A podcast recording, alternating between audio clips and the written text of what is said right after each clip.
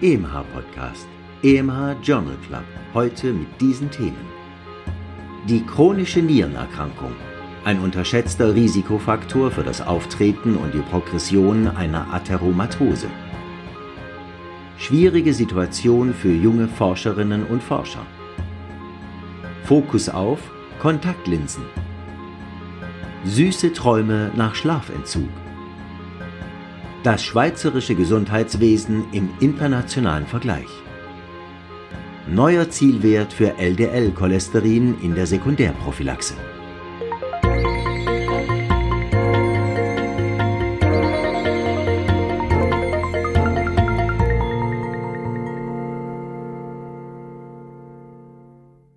Hallo und herzlich willkommen zu diesem EMH-Podcast, dem EMH Journal Club. Ich freue mich sehr, dass ich Sie zu unseren allerersten Hörerinnen und Hörern zählen darf. Ich bin Nadja Petschinska, Redakteurin bei EMH, dem Schweizerischen Ärzteverlag. Ab heute möchte ich Ihnen nun alle zwei Wochen einige Beiträge der Rubrik Kurz und Bündig des Swiss Medical Forum, verfasst von Professor Reto Krapf, präsentieren. Dabei bin ich glücklicherweise nicht alleine. Ich mache das zusammen mit dem Sprecher Christian Heller. Hallo Christian. Hallo Nadja. Kommentiert werden die Beiträge vom Autor selbst, Professor Krapf. Sind Sie im Bus, der Bahn, vielleicht auf dem Velo? Genau dann wollen wir Ihnen mit dem kurz und bündigen Podcast helfen, gut informiert zu sein. Ich freue mich zusammen mit Nadja und Christian einen kleinen modern gestalteten Beitrag zu ihrer fachlichen Weiter- und Fortbildung zu leisten. Nun würde ich sagen, legen wir gleich los.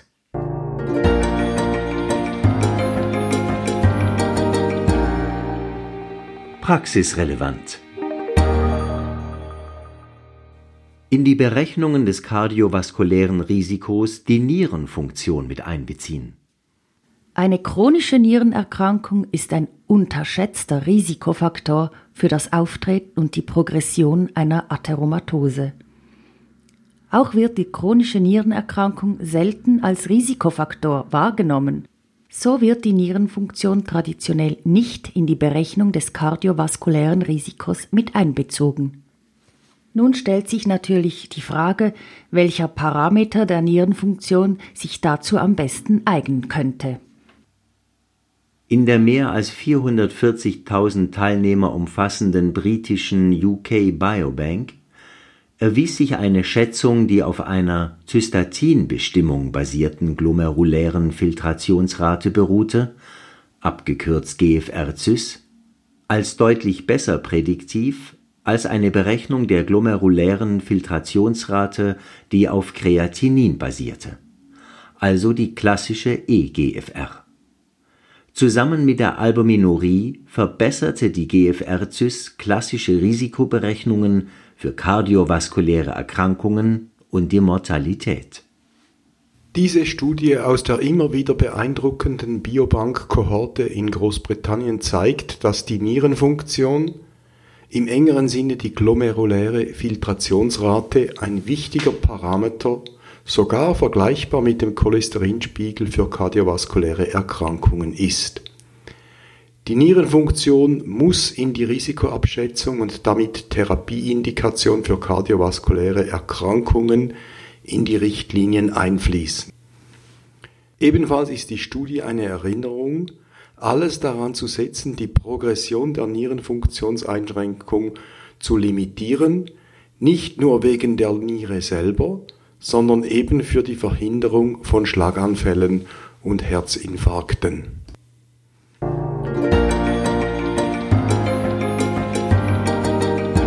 Für Ärztinnen und Ärzte am Spital. Eine Niederlage als Basis zum Erfolg. In der kompetitiven biomedizinischen Forschungsförderung ist die Situation für junge Forscherinnen und Forscher oft schwierig. Die Annahme oder Ablehnung ihres ersten eigenen Forschungsgesuchs entscheidet nicht selten darüber, ob die wissenschaftliche Arbeit fortgesetzt wird. Eine Studie zeigt nun, dass man nicht zu schnell aufgeben sollte. Beobachtungen bei fast 1000 jungen Forscherinnen und Forschern aus verschiedenen Wissenschaftsbereichen zeigte, dass diese nach Erhalt einer knappen Ablehnung später wichtigere Publikationen aufweisen konnten. Dies wurde unter anderem am Impact Factor gemessen, und zwar im Vergleich zu Kolleginnen und Kollegen, die es bei der Gesuchseinreichung gerade noch knapp geschafft hatten. Also nicht enttäuscht sein, sondern wenn man nahe daran ist, es nochmals versuchen oder, wie die Franzosen sagen, reculer pour mieux sauter.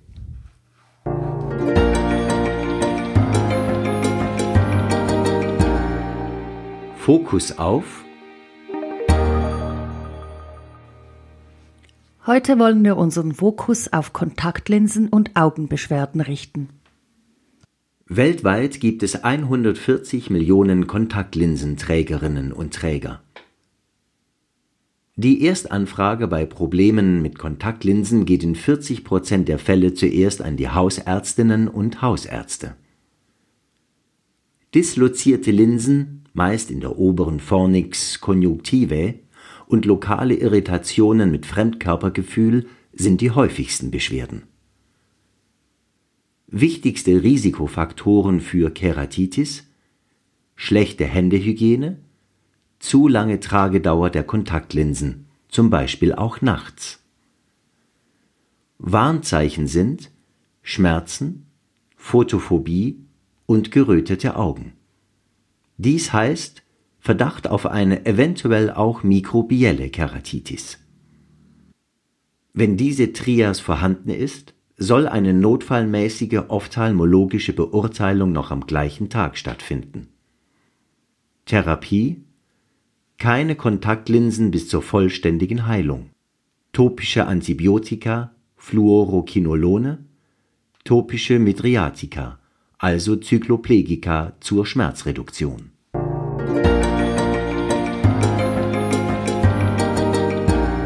Neues aus der Biologie ApoE2, 3 und 4 Risiko oder Schutz vor Alzheimer. Bei einer autosomal dominanten Form des Morbus Alzheimer ist eine Mutation im Presenilin-1-Gen verantwortlich für eine Beta-Amyloid-Überproduktion mit in der Folge einem sehr frühen Krankheitsbeginn um das 45. Lebensjahr. Was man hier, um die nachfolgende Studie besser verstehen zu können, noch wissen sollte, ist, dass das Lipoprotein ApoE2 das Risiko, an Alzheimer zu erkranken, senkt. Demgegenüber sind das nicht mutierte ApoE3 und ApoE4 mit einem erhöhten Risiko für Alzheimer und einer schnelleren Demenzprogression vergesellschaftet. In einer mehr als 1000 Individuen umfassenden Kohorte in Kolumbien fiel auf, dass eine einzelne Patientin mit einer nachgewiesenen Presenilin-Mutation dennoch erst im Alter von 70 Jahren eine milde kognitive Dysfunktion aufzuweisen begann. Das PET-CT zeigte massive Amyloidablagerungen, aber sehr wenig Tauproteine und einen eher tiefen Spiegel des Neurofilament L, ein potenzieller Biomarker für neurodegenerative Erkrankungen. Diese Patientin war homozygot für eine zusätzliche inaktivierende Mutation im Lipoprotein ApoE3. Amyloidablagerungen per se sind also scheinbar nicht mit einer frühen Demenzentwicklung assoziiert und das ApoE3 könnte ein wichtiger Progressionsfaktor sein, dessen Mechanismus aber noch zu klären bleibt. Gleichzeitig ist eine Hemmung dieses Lipoproteins ein lohnendes therapeutisches Ziel beim Morbus Alzheimer.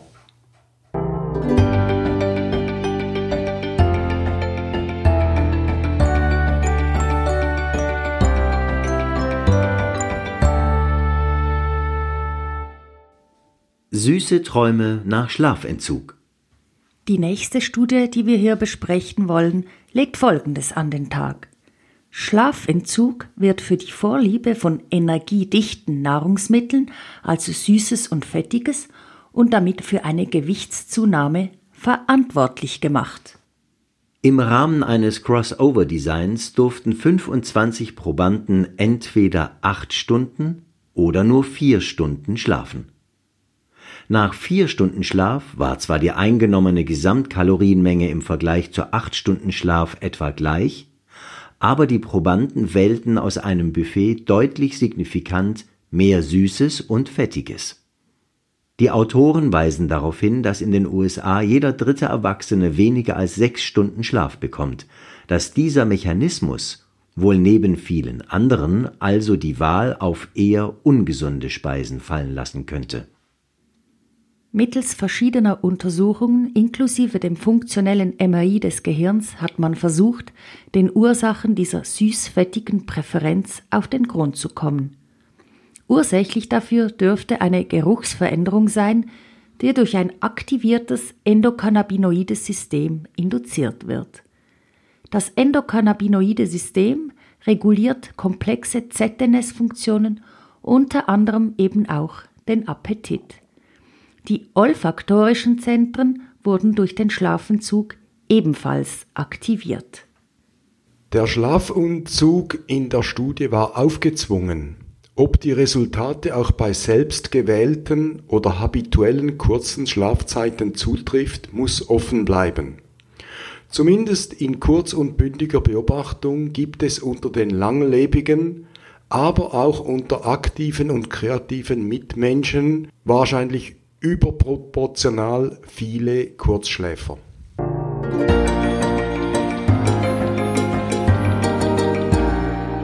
Das hat uns gefreut. Schweizerisches Gesundheitswesen im internationalen Vergleich. Für das Gesundheitswesen der Schweiz wurden die Eckdaten des Jahres 2017 mit den Eckdaten anderer Länder verglichen. Im Vergleich zu den Ländern, die ebenfalls ein eher komfortables Durchschnittseinkommen aufweisen können, wurden für die Schweiz interessante Daten publiziert. Die Pro-Kopf-Gesundheitsausgaben betrugen in der Schweiz 7.147 US-Dollar, eine Zunahme um 1.818 Dollar seit 2010 und nur übertroffen durch die USA. Ein zusätzliches Drittel oder fast 1.400 Dollar pro Kopf berappten Schweizerinnen und Schweizer aus der eigenen Tasche. Hier ist die Schweiz einsame Spitzenreiterin.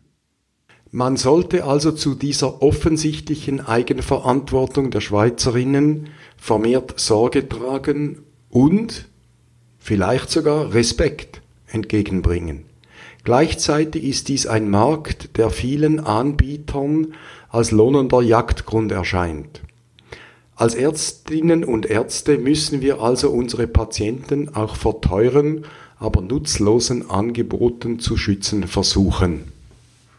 Etwa ein Viertel aller Schweizer Ärztinnen und Ärzte war entweder mit dem Einkommen oder der pro Patient zur Verfügung stehenden Zeit unzufrieden, was einem Mittelfeldplatz entspricht. In 68 Prozent aller Erstkonsultationen standen 15 bis 25 Minuten zur Verfügung, zusammen mit Frankreich 72 Prozent ein Spitzenwert. Die 15 bis 25 Minuten könnten also auch generell als relativ sportlich beurteilt werden, auch in der Schweiz. Aber es ist doch beruhigend, dass in der Mehrzahl der anderen Länder durchschnittlich viel weniger Zeit zur Verfügung steht. Unter anderem wurde als indirekter Qualitätsparameter noch die Zahl vermeidbarer Hospitalisationen geschätzt, pro 100.000 Einwohner im Alter über 15 und Jahr mit 73 unnötigen Hospitalisationen für Diabetes mellitus respektive deren 111 für COPD sind die Werte in der Schweiz am tiefsten. Die Betreuungsqualität ist in der Schweiz im Ländervergleich also ausgezeichnet, wenn auch das Preisschild, das damit verbunden ist, als relativ hoch angesehen werden kann.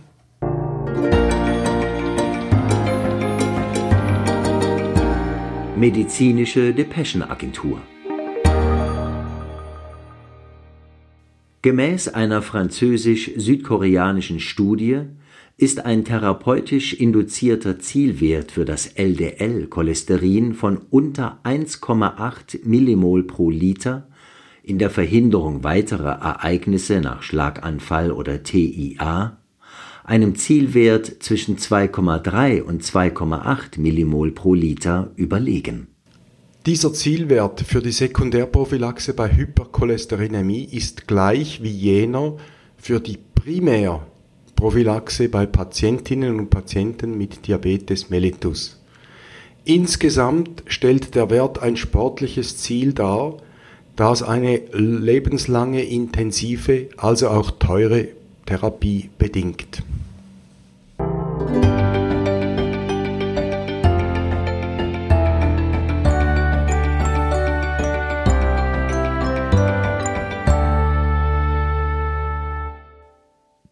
Baclofen, ein häufig verordnetes Muskelrelaxanz, kann bei einer chronischen Niereninsuffizienz eine enzephalopathische Entgleisung induzieren.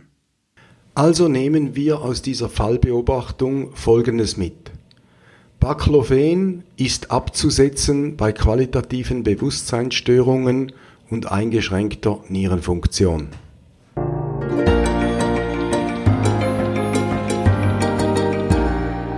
Wussten Sie? Nun zum Schluss wollen wir hier zusammen noch ein kleines Quiz veranstalten. Und zwar geht es darin um die hypertensive Entgleisung. Und das funktioniert so. Ich stelle Ihnen jetzt hier eine Frage und nach einem kurzen musikalischen Intermezzo, währenddem Sie Zeit zum Überlegen haben, gebe ich Ihnen die Antworten. Hier also die Frage. Welches sind die vier wichtigsten Auslöser für eine akute hypertensive Entgleisung, also eine akute schwere Hypertonie? Und zwar unterscheiden wir noch Praxis und Spital. Also die vier wichtigsten Punkte für eine akute hypertensive Entgleisung in der Praxis und die vier wichtigsten Auslöser im Spital.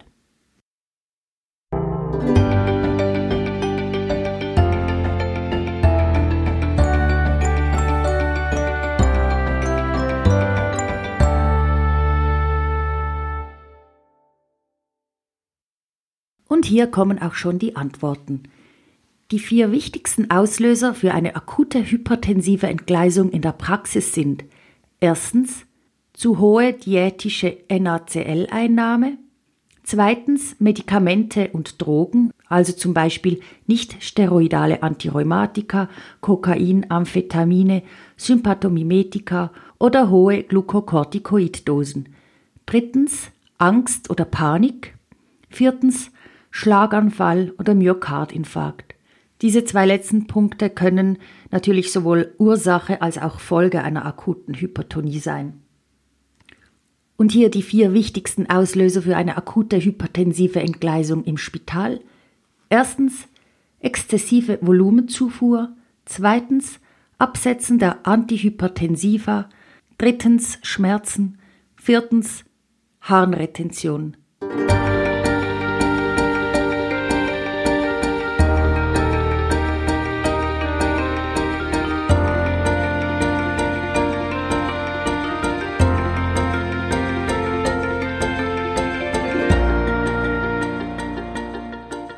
So, das ist er nun also gewesen, dieser erste EMH-Podcast EMH Journal Club.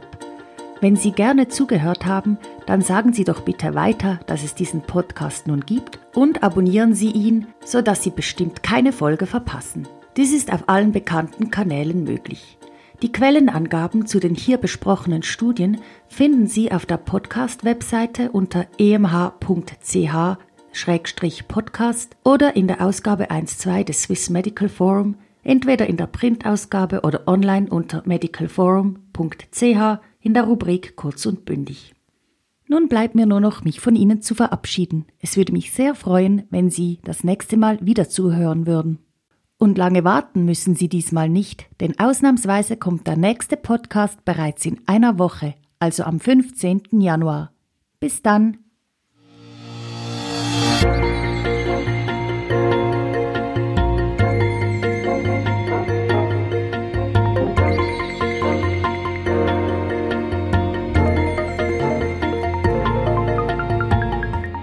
Sie hörten EMH Podcast, EMH Journal Club. Konzept, Textbearbeitung und Moderation Dr. Nadja Pitschinska. Autor der Originaltexte und Kommentare Professor Dr. Reto Krapf. Sprecher Christian Heller. Musik Martin Gantenbein. Produktion EMH, Schweizerischer Ärzteverlag.